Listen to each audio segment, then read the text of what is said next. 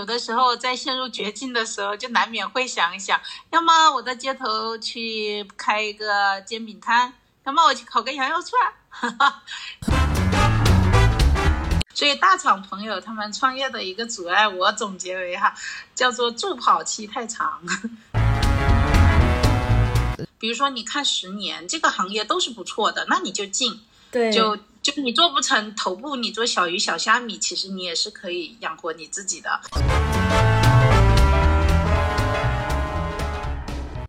Hello, ladies and gentlemen，欢迎大家来到最新的一期全靠硬撑，我是你们的小可爱星星，我是你们的大可爱小样儿，耶。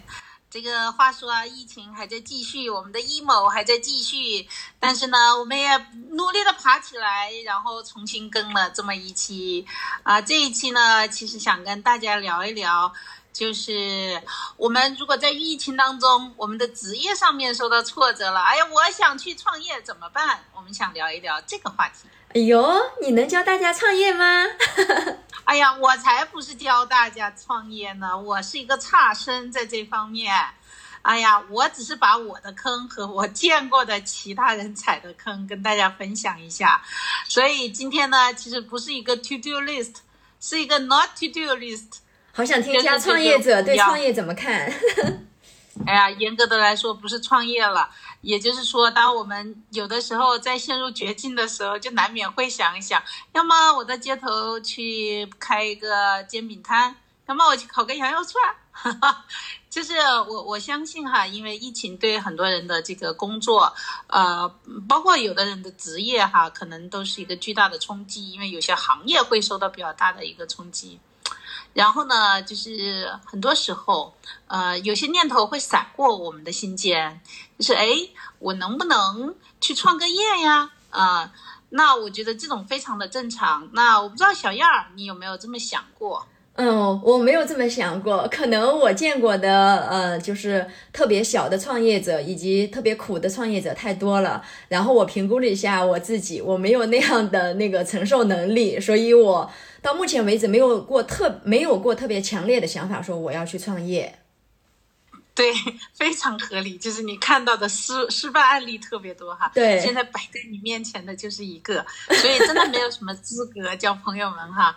真的是就是把我自己踩过的坑和我看到的我身边的朋友们的坑跟大家分享一下。也就是说，你想告诉大家，你觉得？什么样的人可能不适合创业，对吧？如果让大家看一看是不是符合这些 not to the list，然后就要谨慎。嗯，有有的是人的问题，有的是就是我看到他做事的方法的问题。OK，本质上来说呢，我觉得创业的这件事情吧，它呢是一个特别，其实是个追梦的事情。嗯。所以，我我觉得不管一个人他看起来内向和外向，这都不重要，关键是他的心里要有个梦哈。这件事情，这个梦，它其实真正的意思就是我我个人感觉哈，就创业者呢，他的第一个特质，他应该是一个 positive 的人，他是一个我们说是比较呃积极的，比较喜欢正向思维、正向思考的这样的一个人，就是喜欢对挑战说 yes 的人。嗯，那我觉得我我观察我身边的朋友，啊，第一个哈，我觉得是要评估自己是一个什么样的人。呃，那我有几位朋友呢，就他们曾经在几年前吧，就找到我说他们想创业。啊，那我当然说非常好呀。然后他们创业的方向跟我现在做的这个喜剧行业有点相关，所以他们就请我去参加他们的股东会议，顺便给他们提提意见。我就去了嘛，我作为旁听者。呃，那我听完这个会议之后，其实，在过程当中，我的心就已经凉了，想，哎呀，你们在干啥呢？你们还不如现在该干嘛就干嘛去。为什么这么说呢？哈，就是。他们三个人吧，表面上还看不出来，平时也挺阳光乐观的，但是一讲到这个公司要干嘛的时候，哇，这三个人全部都是那种，就是不可能，或者每个人都在挑问题。在我看来哈，那个会议就是说，不管 A 提了一个方向或者是 B，然后其他人都一都在想说，哎呀，这个方向好是好，但是它有这样的一个挑战，那样的一个挑战，最后就是讨论了一圈之后，就什么也不行。那我呢，作为一个观察者，就是我试图也给他们一些方案，然后没有一个不被他们以就是说有什么巨大的问题、巨大的障碍给否掉了。所以我听的其实就心情非常的沉重，其实我也很受挫，因为在这个过程当中，就我没听到任何一个点子就被其他人接住说可以啊，我们往下探索一下。所以我觉得就是极其负面的一个一个团队，他们相互之间就好像是在玩一种我永远不接你的 可能性的这样的一种游戏。我当时觉得，哎呀，算了，就是不可能。当时我觉得这是一种虚拟的情况，我都觉得举步艰难。就特别难，我就觉得，就是我想在他们之间干成一点什么事儿，可难了，就是有这种心理状态，所以我当时就觉得他们一定不不可能创业成功。果然，这三个人就没最后，他们就没有能够去创业，就连这一步都没有能走出去。所以我觉得，就是我看到的第一个坑，就是可能如果你真的想创业的话，你要看一看自己是那种。比较畏难的人，就是负面的、消极思考比较多的人。呃，怎么说呢？就是这其实它不是一种缺陷哈。就是我觉得在工作当中，我不知道小样你有没有见过那种，就是他总是呃喜欢在一个团队当中做那个批评者的人，他会提出很多的呃这个计划当中的漏洞 bug，呃我们可能会遇到的困难。我觉得作为一个 team 来说是挺需要这种人的，对吧？对我就是我就是这样的人，就是但是。对，我也反省过，嗯，就是说我只是想到了，说我把所有的这些 bug 也好，或者什么也提出来。其实我的我本性出发，我的目的呢，是为了说，呃，预料到我们将会遇到怎么样的困难。遇如果遇到这样的困难，我们应该出一个什么别的替代方案。但是呢，其实你的初心是好的，但是在过程中可能会给别人造成，就是你在否定他，嗯，会有这样的，会有这样的副作用，嗯。呃，我个人感觉哈，我观察就是身边创业比较成功的人，然后我自己的呃有限的这个经验，我觉得创业这件事情呢，基本上是你有百分之三十的可能性、可行性，你一拍脑袋就干了，就你不能够想得特别的细致。对，但是执行者可能需要自觉。是是，呃，就是在第一步的时候，就像他们那么早期的时候。就应该想着，就是说，我们如果三个人对一个方向都特别有热情的话，那我们看看我们能不能够把它给推进下去。就是就是只想怎么样可能，那在这个过程当中是一定会碰到问题和挑战的。那就就如果一上来就考虑特别多的话，就没有办法开始。嗯，所以呢，就是这是我反正碰到的，呃，这种就是说，呃。可能他的哦，可能有个词叫厌恶风险，就他也不一定就是个负面思考的人，但是他他这么做的结果呢，就是看起来好像是我需要比较周密的计划这一切，然后就是我相信肯定有这样的人他创业成功，但是对于大部分来说，大部分人来说，这种呃创业需要启动的心理成本太高了，嗯，就是你其实自己每个人，我相信心里面都有那种怀疑的自我怀疑的声音。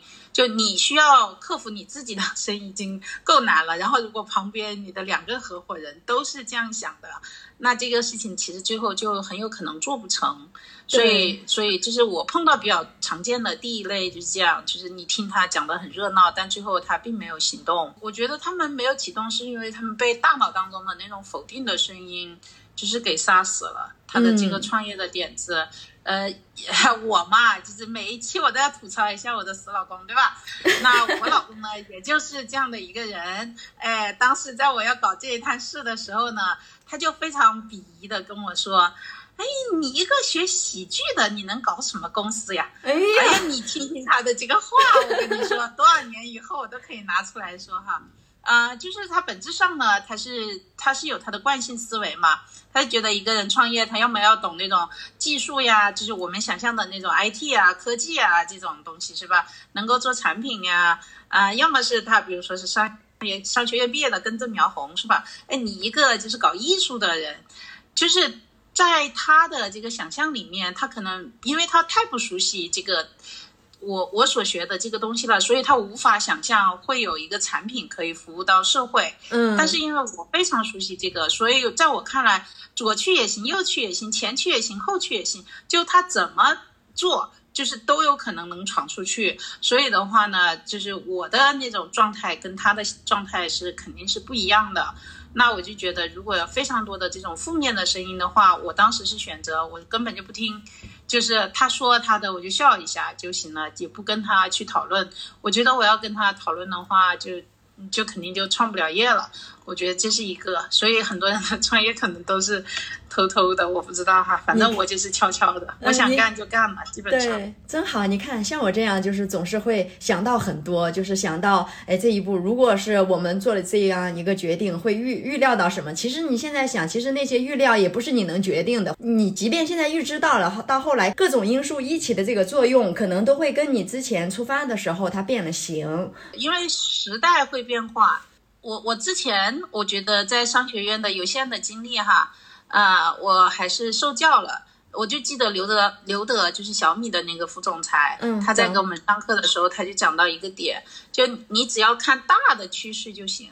比如说你看十年这个行业都是不错的，那你就进。对，就就你做不成头部，你做小鱼小虾米，其实你也是可以养活你自己的。嗯，我觉得这个这个就很好，就是我。我我刚刚的那个感受就是，你觉得有百分之三十的胜算，其实你就可以可以进，你就可以跳进去做。对，如果是太多的顾虑和思考的话，也不是不可以。呃，我相信肯定也有那种非常擅长沙盘、呃演练和那种就是推演型的那种谋划者。呃，应该张一鸣就算是一个吧。嗯，据说他在大学的时候可能就把这整盘棋都想好了。你想他做的是算法呀？呃，对对，他毕竟是他的这个背景可能也是相关的吧，他的训练背景也相关。我觉得大部分人做不到哈，就是如果你真的有冲动的话，我觉得就是就是就是要警惕这种负面的思维太多，否则就是真的行动不了哈。就是我见过大家。就是朋友们踩的坑了，然后我其实也不是说一味的鼓励，呃，或者说鼓吹说创业就是好，我觉得还是要看自己的情况。因为我碰到的比较多的第二种情况，就是我身边有朋友，他们其实是大厂的，哎呀，真想听，对我也有，你你你应该也有很多故事可以分享的，对，就是。这个大厂的朋友就有很多，他们职业上其实还挺成功的，呃，从他的收入和他现在的嗯职位可以看出来嘛，对吧？啊，那就是他们跟我说创业，有些朋友也说了有那么七八年了，到目前为止也没有创业。那他在七八年前跟我吐槽的那些问题，他现在可能也存在啊，就比如说他从职场上面升不上去了。然后他有非常多不自由的地方，然后他也感觉没有实现他的这个呃人生的使命。还有最关键的一个，就是碰到这种疫情的时候，就是他们有被裁的风险。嗯啊，对。但是就是就那我肯定是属于那种我的朋友跟我说，那我肯定就鼓励别人说，哎呀呀，那你赶紧创吧，你又有想法，你看你又有这种资源能力，对你又有资源，对。但是就是我发现 七八年以后还没有，所以大厂朋友他们创业的一个阻碍，我总结为哈，叫做助跑期太长。我曾经有一个朋友也是大厂大公司吧，我其实都一样哈，就是他从大公司出来的，然后他特别幸运，就是他想创业的时候就马上有投资人给了他一大笔钱，啊，结果呢这哥们儿，我半年以后问他在哪呢，他说他在英国。我说你在英国干嘛呢？他说我在英国进修呢。我说你拿了投资人的钱，你想做一件事情，你想做个影视公司你就做，你为啥还在英国进修呢？你本来都在一个电影公司里干了那么久了。然后他说他得准备好。哎呦我的天，他就给准备了那个快两年半，他才开始真正的做项目。就一开始他也没招人，所以他也没花什么钱，但是他就准备了这两年半。哎，你说他就这么的 巧，他就赶上了我们影视行业的寒冬，我的天呐！所以他就是项目也没做出来，然后那个最后的钱我也不知道怎样了。总之呢，他现在是属于是在家的一个状态啊，带娃的一个状态。所以的话呢，就像这种，我就觉得是那种心理上面没有准备好，助跑期特别的长。嗯啊，那我其他大厂的朋友呢，就是我我我观察到另外一个现象，但这个呢，就是也也不算是一种批评，就是很多时候吧，就是我们因为生活所迫，呃，如果一个稳定的工作，它每年可以给我们带来很很稳定的，比如说五十万、七十万、八十万。那他可能就不愿意去冒风险去做比较大的一个变动，他就愿意去忍受这五十万带来的很多的他自己不满意的一个东西。这个我是经常看见，就是举例子说，就我我经常开玩笑说，我一个朋友就是他不舍得，就是他沿路的这些小碎银子，但是他忘记了，其实他如果放开，他远处会有一座金山。那对很多人来说，这是一个巨大的心理的挑战。就他可能很难去放弃这种小碎银子的安全感，啊，呃，那我观察到的就是，是是这样。当然，大厂的朋友，我觉得很多时候就他们也会怀疑说，到底是我自己有能力还是平台有能力？我觉得这可能也是一个客观的现实。就他出来之后发现，哎，他的客户他是用不上的啊，或者他的这种呃专业技能好像是那种。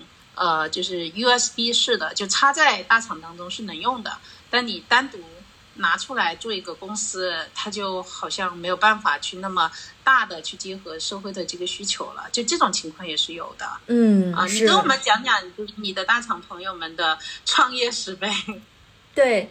我我讲的是那种，你刚刚讲的是说他的助跑期特别长，就是他要准备准备好，然后才要怎么样，要么就是他的资源在大厂原有的资源用不上。我这边呢是，他们倒是助跑期不长，他们可能在大厂里面担任到一个比较高阶的职位，上了一些商学院啊什么的，然后就燃起了那种创业的激情。当他创业，当他拿到了。投资以后，他自己成为一个公司的老板，成为了一个 number one 的时候，就他对大厂和创业公司的这种认知可能就分得不太清。本来是一个创业公司，但是它是呃配置啊或者是什么呀，都是以大厂的那个来的。我我就记得有一次我和你做项目去了一个创业公司嘛，我当时特别震惊，就是那个创业公司那么小，他们竟然有一个专门给我倒水的前台。这个不应该啊！对我当时那一秒，我就想这个公司一定活不下去。就是他在那么早期的时候，他就搞得太全了，前台还给大家订中午饭。我的天呐，就老板是应该那应该就是那个给我把水倒过来的人。这一段你使唤一下你的核心业务骨干，对你可不能给自己配个前台。一开头我觉得真真是恨不得就是自己是那种十项全能，就即使是用人也是希望就是一个人当成八个人来使，就是这这是一个很呃就是忧患的一个我觉得危机意识。但是就是哎呀，我的大众朋友就比较。比较全，就是他配的比较全。朋友创业还就是给大家发酸奶、发零食，什么都有。那其实的话，不是说不这样，但是这样的都都不行了。但是确实是，就是他不是首先应该考虑的事情。对，有的还有助理，助理可能还有好几个。完了，就是从大厂出来的朋友们，呃，当然不是全部啦，就是有有很大一部分吧，就是他们，因为他们在大厂接触的都是那些经手的都是。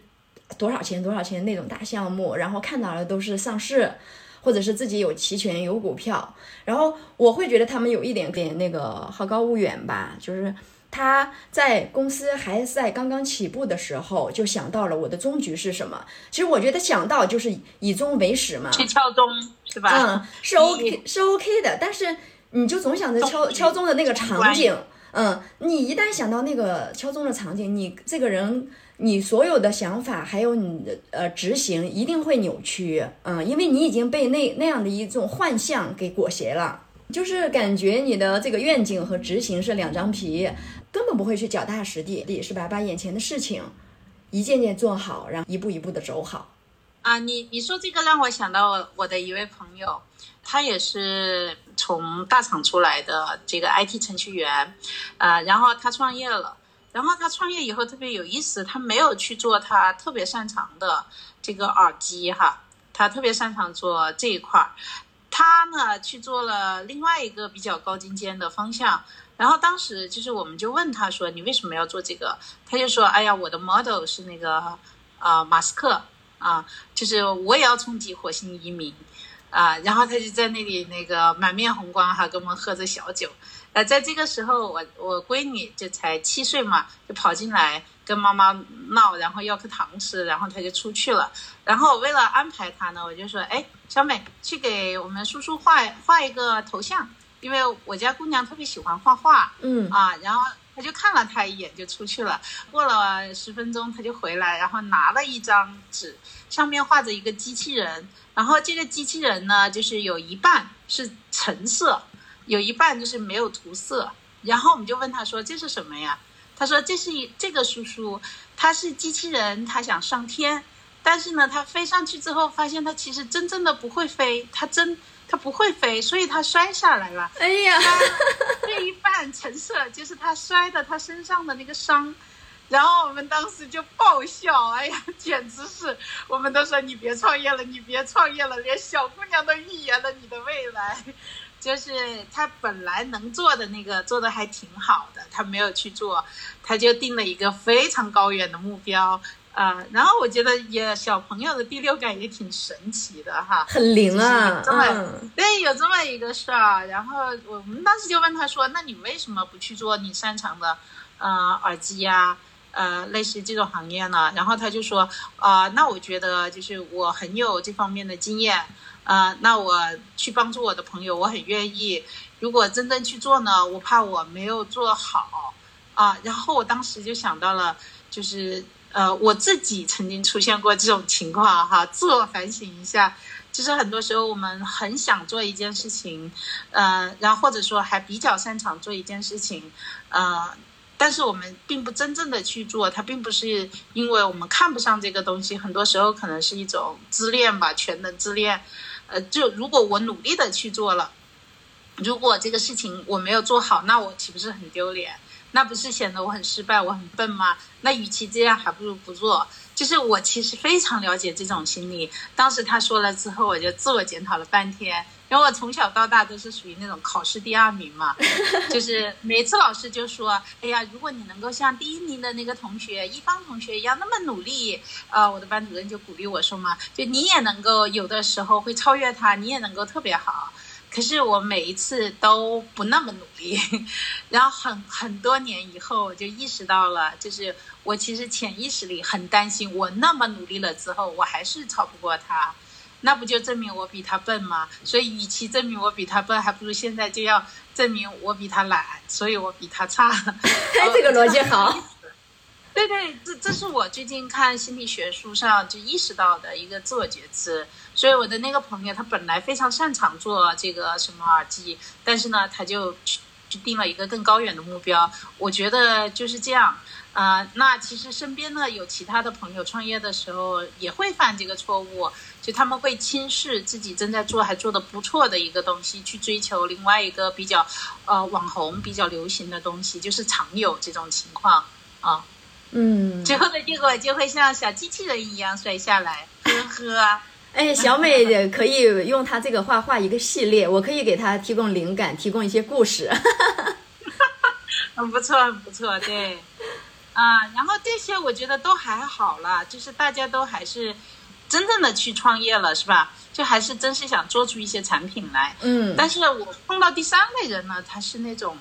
哎呀，我前几天听到一个词哈，我还当时那一秒钟我还不能特别理解，但现在我觉得第三类人就是这个词哈，就是创业他要求一个守正的一个数字啊，然后就是守正怎么讲？就我觉得他是有一些基本的原则，就是创业军规是要去遵循的。比如说你确实应该像农民一样朝九晚五、兢兢业业的下地去锄地啊。那个，如果你不这么做的话，你不 focus 在你的产品怎么满足社会的需求，就是你去想一些虚的，比如说我怎么样把这个钱给玩转儿，我掏更多的钱，然后那其实是个邪路，或者说，哎呀，太辛苦了，我每天早上要像农民一样去锄地，我能不能去随便去接几个大单子，然后就把我们公司给运转起来？就是，或者是说他有其他的捷径，说我能不能火速成名去把公司给运转起来？就真的好多好多人是这样想的。我觉得本质上面，他就是用守正那个概念来说，它是一种赌徒心态。嗯，就是他他去测试一下，那里冲一下，然后看看自己哪一片能够出来，但是他并没有真正的去，真的是真的是流汗去做自己的产品。哎，你说的这个，你说的这个，其实创投圈特别多。然后我就知道一个人，就像你说的这样，东一榔头西一棒子。对，嗯，东一颗玉米，右边一颗芝麻，对，乱说不是。对，然后他就看哪个能闯出来，然后比如说他呃第一轮侥幸拿到了投资人的钱，然后呢他呃接下来做产品的思路就是我第二轮怎么能骗到投资人拿更多的钱，拿到更多的钱他就能拿很多，然后完了最好最后呢就是把公司卖掉。啊，这种人也挺多的，嗯，就是那个呃我身边朋友好多这样的，不知道你有没有哈？就是呢，啊。比如说吧，我的一对朋友，他们其实是抖音网红，就是年轻貌美的那种夫妻哈。啊，照理来说，就是你看年轻貌美的夫妻，你们要火起来之后，你们卖好好的卖产品嘛，对吧？或者是说你们自己研发产品也行嘛。结果这俩干了一个啥呢？这俩开始搞成功学，啊，开始发展自己的就是信徒。哎，我就觉得天哪，呃，就是。就是这个就比较邪性，这个就是真的不守正，呃，太可怕了。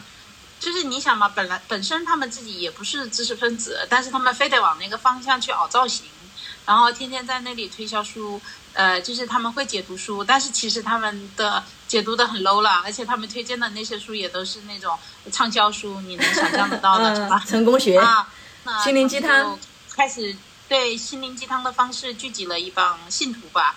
然后他们就用这帮信徒去变现自己的课程，然后号召大家为这个项目，呃，什么捐点钱，为那个项目那个投点资，就类似于这种。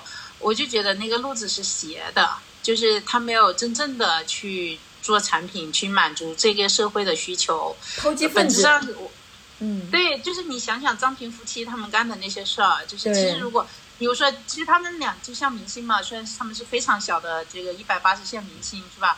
但是就是你，你有钱的话，你有很多正路子去做投资。如果你有创业的话，你创业的话，你其实也有很多方向去走。就是，但是就是他们会走邪性，就有些人是这样的。我我觉得所有的不扎实的人、不靠谱的人，就是他们都会冒出这种短线，就是我能不能那个弯道超车，然后那个短线求成的这样的一个心态。但我最神奇的，我跟你说，我的一位朋友是什么呢？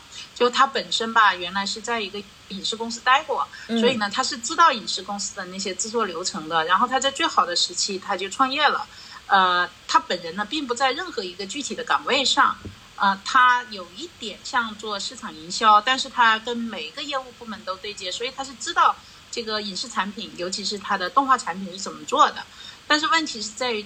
这姐们呢，就是她做着做着，突然间有一天，我看她的朋友圈，就是她就变成大仙儿了，啥意思呢？她给人算卦。啊，就她她会在朋友圈发说，今天吉日，大家可以向东走。啊，明天为凶，对属兔的人来说，对，小心西北方位。啊，后天呢，各位你们需要穿红色的衣服上街，就经常是这样子。她的业务呢，就是帮人看八卦。我跟你说啊，我不是不信周易这些东西，我是不信他，我真的不相信这样的一个人能给我算准。就是那就是那种邪性的人，他创业会走歪，他会成为什么成功学大师，他会怎么样？你说这个，我就想起来前几天我见了一个我的大学同学，他那个时候挺正的，呃，因为我们很多年没见，然后见了就问问近况嘛，说在干嘛，嗯，然后他就说，哦，呃，我现在呢在一个金融公司做文案。我说哦，那应该就是还挺稳定的。然后他说不，但是他以后想创业，就跟你说到了你的这对网红夫，呃，就是夫妻网红一样。他是什么的路子呢？估计跟他们差差不多。他呢是不知道在台湾拜了一个什么就学易经的那个老师。你知道台湾这种神神神叨叨的人特别多，所谓的国学。然后呢，他学了一段时间呢，他现在已经出师了，然后他已经有了一些固定的学员。然后我说，哎呀，我说大师，那你这一个小时多少钱啊？他说，哦，我一个小时看是什么人，呃，比如说有的有两千块的，还有就是两万块的。我说啊，还有两万块的？他说就是那些企业家。然后我就说啊，那大师，我就跟他开玩笑，我说大师，你帮我看一下。然后他就说，哎呀，你这样看就没意思，因为我和你太了解了，知根知底的。我说出来的你的东西都可以验证，然后你肯定也不信我，然后说哦，那我懂你的路子了，你就是用你的那个易经的学到的那个易经的方法去套他的人生经验，如果刚好对上了，他信你了，他就成为你的长期客户了。但如果不信你，一不小心说差了，那这个人就流失了，是吗？然后他就很神秘的笑了笑，也不说话。哈，哈，哈，哈，哈，哈天哪，天哪，就。就很有意思，就是还是要看人，我觉得还是要看人。对，就是能真的是，就是创业这件事情还挺像农民下地的，我真心感觉。嗯，但刚刚你说那一点我不同意。你说张婷是十八线演员，我是不同意的。曾经哦，没说他是十八线演员，我是说我的那两个网朋网红朋友，他们相当于一百八十线演员。嗯，不过像张婷这样的也是让我大跌眼镜，就是明明。要容貌有容貌，要演技有演技。就小时候他演过很多这种就是爆款的电视剧，像什么《绝色双骄》啊，还有那个什么呃《穿越时空的爱恋》啊，就穿穿穿越剧的鼻祖啊。哎呀，对，就演员跟财富的关系很有意思。我们改一期可以专门做一期，会很好玩。你会发现有些人他留不住，有些人他会。毁在一种非常奇特的方式上面，就总之很值得说。但我们这一期可以不用展开，OK 啊，因为我很想跟大家分享，就是我观察到的我身边的第四类创业者啊，这种呢，我把他们叫成少奶奶创业哈，这是什么意思呢？就是我身边会有那种家庭主妇嫁的比较好，老公比较有钱啊，那个或者是大的企业家，或者是就是老公比较有钱。啊，比如说币圈或者是什么的，然后他们自己呢就在家带娃带了那么有七八年之后，就发现哎，我又想成为一个职业女性了。那她所采用的方法是，她现在反正也有了一定的资金嘛，她就开始去创业，老公也扶持啊，这样子呢就有了这种少奶奶公司哈。老公并不在那个公司里面，是确实是他自己创业。然后这种情况特别有趣的是，我发现这个少奶奶创业的一个特质是，你真正看她的团队，没有一个能打的，因为都在哄着她。少奶奶她比较娇气嘛，是吧？啊，对，就是她的那个娇气，她没有意识到她现在已经转换了一个身份了。就他现在其实是个创业者了，他应该撸起袖子干。就是，但是他还是那种就是养尊处优的那个状态。所以呢，就是你能看到，就是他不太有血性，在做生意的时候，然后他在招团队的时候，就是他也比较喜欢招那些，就是我我也不知道是比较喜欢招，还就是碰巧了，他会招到非常多很善于哄他开心，但是没有真正能力的人。就这种少奶奶创业，哎呀，我见好多了。就都基本上都是这样，就公司里的那些下属吧，就看起来好像资历都非常牛逼，但你真正的去探讨的时候是没有什么工作能力的，真的是一个都不能打 啊！像这种，我还真正的跟一个少奶奶公司合作过，就整个做事就没有逻辑，他就凭感觉在做事情。那最后吧，就是这个项目吧，就是当然也做完了。但是呢，就是给人的感觉就是他完全就是在玩票，呃，像像这种呢就不太可能成。所以的话呢，我觉得就是那种一定要下定决心，我就要撸起袖子干。这这这个是一个基本的创业者的一个心态吧。嗯，这个少奶奶是谁呀？我好想知道，感觉跟影视关系有关的少奶奶应该很有名。对哦，现在不能说了，但是呢，就是大家可以猜一猜。那确实是哈，我觉得就好。如果是少奶奶的话，就真真的要创业，你出来去最好去做一个确实你非常懂的一个行业。啊，也有很多养尊处优的人，他们在人生的终端经历了很多变故，重新出来创业的。呃，就是确实要能吃苦，就这个心态不转变，其实很难哈。刚刚说少奶奶创业，她招的团团队没一个能打的。对，但是呢，也有一种就是说，她没有少奶奶的命，但是有少奶奶的心态，也养尊处优，然后专门招那种 说说好话的。啊，可能有些人就缺这个吧。对，如果他有这样的资源，有这样的钱来让他这么造也行，开心自己开心就好。对对，但是我们大多数人嘛，都是还是希望创业能够成功的嘛，是吧？很多人其实创业他是属于已经没有退路了，他必须要成嘛。所以我我们就说啊，确实是这些是坑。那我碰到的第五种情况呢，其实很有意思。啊，这个东西呢叫做呃不会分利啊，怎么讲？是什么意思呢？就是我曾经跟好几位朋友，原来是朋友，嗯，然后他们就创业了，所以就很信任嘛，之前，所以有这个关系的话，我们就一起做了一些项目。然后做完项目之后就非常有意思，就一开始说好的是大家五五分嘛，但是他们慢慢的会觉得，哎呀我。我付出的更多，甚至有人一开始他就不同意这个五五分，很有意思。因为为啥很有意思呢？因为我合作的这三次都是男生，就是 我觉得我不知道这是一个男生对自己的能力过高估计的一个例子，还是就是碰巧了哈。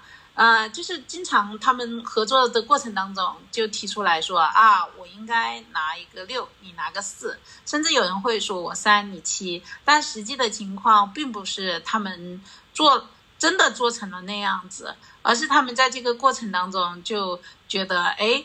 我好像可以多拿一些，就是他们会有这样的一个感受，呃，然后无一例外的这三位朋友呢，我都跟他们做了一个项目就停止合作了，啊，然后他们也无一例外的呢，他们三个人都是属于刚刚创业的情况，就我觉得还没有经历社会的毒打，就是很快他们就经历了社会的毒打，他们就知道不能够这样子做人和做事，那我碰到的这种情况也挺多的。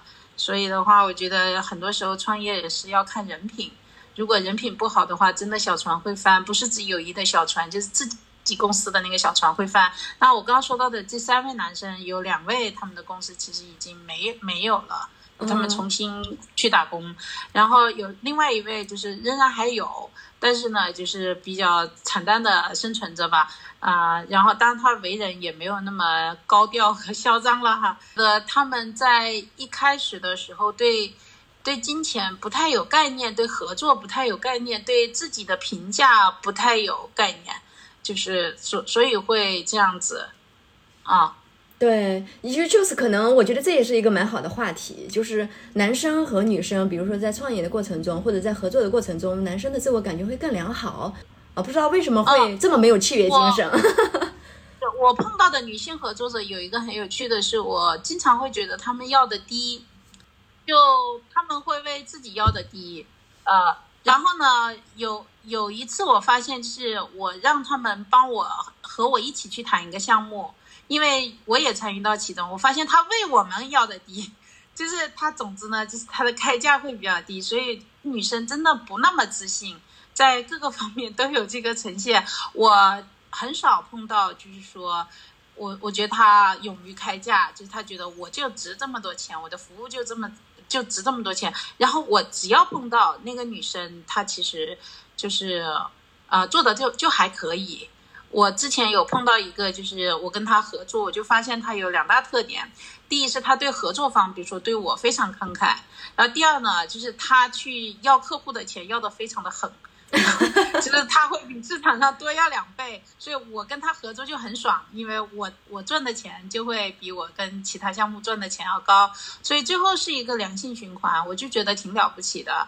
我后来就了解了一下，就是他真的是一个比较出色的创业者。首先第一个，就是他虽然是一个就是家庭条件非常好，就已经很有钱的一个人，但是他真的是事必举亲，他就是那种。如果全公司的人都走了，我一个人也能干的那种人，就是他的能力非常的全面，而且呢，就是我亲眼看见有一次，他一个人搞定了五十多个客户，三天的吃喝拉撒，组织整个的会议，然后包括就是跟我的这个对接，就就井井有条，就一点也不乱，呃，我是觉得哇，这这种老板真的非常非常强，就是他自己。就能保证他自己那个在最差的情况下，就是公司也是比较如常的运转的，这就特别牛啊！对，鼓励就是女性朋友们都可以像我一样向他学习，真的特别好。我就觉得他那种呃大大方方的跟客户要很多很多钱的这种态度，值得我们学习。而且他是，问题是他就能要到，让他们心悦诚服的去付那个费。嗯，是，就是他的产品还是很过硬的，他提供的服务还是非常到位的。我觉得大家也不至于就这么傻啊，就是还是在这当中他提供了高性价比的东西，而且他，呃，我觉得创业这件事情呢，有的时候就是我们回到根本。他还是要看这个社会有什么样的需求，你在想你的能力、你的技能能不能转换成一个产品去服务这样的需求？只要你能把这两个点对上，我觉得你是可以去要到你的，就是要到你的钱的，要到可能比你的价值更高的钱也可以。如果它是稀缺的，那他呢就稍微做了一个有点稀缺的这样的一个产品，所以的话就是我我就看见他做的还蛮好的。嗯，哎呀，好佩服啊！那佩服佩服，对我我觉得他真的也很牛，就是一个人，而且就是很少看见，就女生能这么的接地气，就太了不起了。就表面上看起来特别娇滴滴，但是其实什么都可以做，什么都愿意做，什么也不觉得自己就低了，就没有没有刚刚我们说的，就刚创业要给自己整个前台整十个助理的这个毛病。关键是非常漂亮，呃，所以就是说创业的这件事情呢，它说起来好像就简简单单的两个字，但是确实是需要全力以赴，需要自己的一个能力的一个大调整。啊，我自己就时常感觉，哎呀，如果是这些不够的话，就会像我一样，哎，越做越成微小型公司，越做都快接近微商了，是吧？啊，哪有？这不是风风火火的吗？咱们。呃，对对对对对，呃，咱们俩还是很开心的，嗯，我是觉得呢，大家也不用特别有压力吧，因为最近我听到好多朋友就是要创业，然后他们也跟我聊，然后我觉得就把这个事情想成一个副业呗，啊，对，就副业嘛，就是你如果在保持自己的基本生存的前提下，啊，你可以先一步步的开始。然后等某一个节点的时候，你再就是压上 all in 是吧？啊，但是我我其实有一个就是小小的建议，我是觉得副业吧也应该是全力以赴的。啊，我看到的身边的朋友好多副业他就他就没有，就是就是你感觉他不认真，他是闹着玩的。我就觉得像那种少奶奶创业。就是有的时候他们也会跟我说：“艾米呀，我做了这个事情，你在这方面刚好人比较多，你帮帮我呀。”然后我就看着他的那个娇滴滴的样子，然后我就想：“真的吗？你开玩笑吗？”就是我也不会当真。所以的话，一个人做事的方法，我觉得如果他那种很拼的、很全力以赴的，不是有句话说“全世界都会帮你”吗？对啊。呃，哎，你这个这个还是挺关键的。对你这个，我就想起来，就是如果你是非常认真的话，全世界都会帮你。嗯，我就想起来之前我们接触的一个老师，他也是一个科技公司的 CEO 哈。当时我们找他的时候，其实是不抱希望的，觉得他那么忙，有可能之前我们也没有链接过，他可能不会来。然后后来我们去找他的时候，呃，就是上课的这些流程啊、内容啊已经讲好了，然后他就说了一句特别让让人感动的话，他就说。呃，我为什么愿意去呢？就是因为我喜欢认真做事的人，因为我也是认真做事的人，我特别尊重这样的人。嗯嗯嗯，对，全力以赴还是挺重要的。嗯，所以呢，说了半天，好像也没有真正的，因为我们今天说了，我们没有 to do list，我们只有失败的经验。啊，但是呢，就是失败的经验也就失败的经验吧，反正也都是雷区，能不踩咱们就不踩吧。那个最后希望大家在疫情期间，如果想做什么事情，都能心想事成。在这个风控结束之后，大家都能按部就班的创业起来或者副业起来。对我，我觉得最后那个生活方式是你自己能够承受的，你自己开心的就好。所以这一期呢，就是给那些如有创业想法的朋友们，我们来交流。啊，欢迎你把你的想法啊留在我们的留言区呃，我们很乐意去跟你分享。好啦，那就是本期的全靠硬撑，生活多坑，全靠硬撑。好好，再见，拜拜，下期见。本节目由现在喜剧和推出。